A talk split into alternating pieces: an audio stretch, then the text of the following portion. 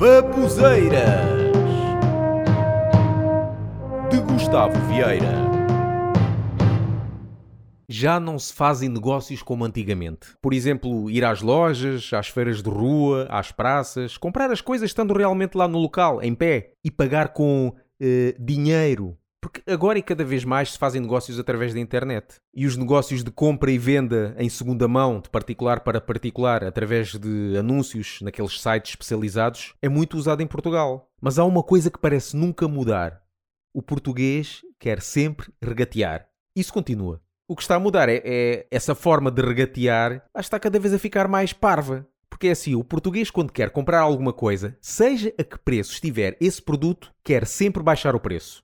Se eu estiver a vender um aparelho por 200 euros, por exemplo, perguntam-me se posso baixar para 150. Mas se eu estivesse a vender esse aparelho por 150, iam pedir para baixar para 100.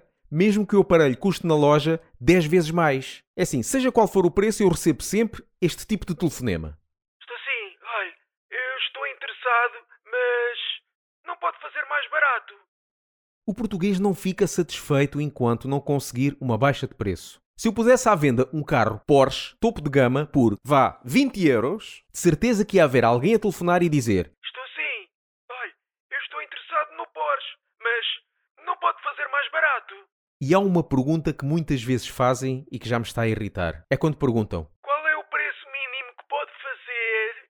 Então não está a ver o preço afixado? É aquele. Se eu pudesse fazer mais barato, colocava esse preço. Isto é para despachar, é material em segunda mão, é velho, tal como aos seus neurónios, está a perceber? Por isso, olha, retirem o meu número de telefone dos anúncios. Não quero telefonemas porque não quero molhar o meu telemóvel com saliva proveniente da raiva que fico na altura. Pronto, recebo estes disparates só por mail. Então e aqueles que enviam mensagens a dizer que estão interessados, mas depois nunca dizem nada? Apeteceram-lhes enviar mensagem a vendedores só para passar o tempo, é? Foi para descansar um pouco das muitas horas que estavam a jogar ao World of Warcraft ou, ou sei lá o que é que eles jogam agora? Eu, pá, sei lá. Então e aqueles que parece que são alérgicos aos portes de envio? Se dissermos que ao preço do produto ainda se acresce os portes, eles têm um ataque de pânico. É que perguntam sempre se posso oferecer os portes. Se eu disser que não, deixam de comprar. Então o que é que eu fiz? Aumentei o preço de cada produto que eu tenho para vender, já tendo em conta os portes, e digo às pessoas que os portes são gratuitos. E não é que isto resulta mesmo? Isto é um truque psicológico que eu vos dou de bom agrado. É gratuito para vocês. Não têm que agradecer nem pagar portes.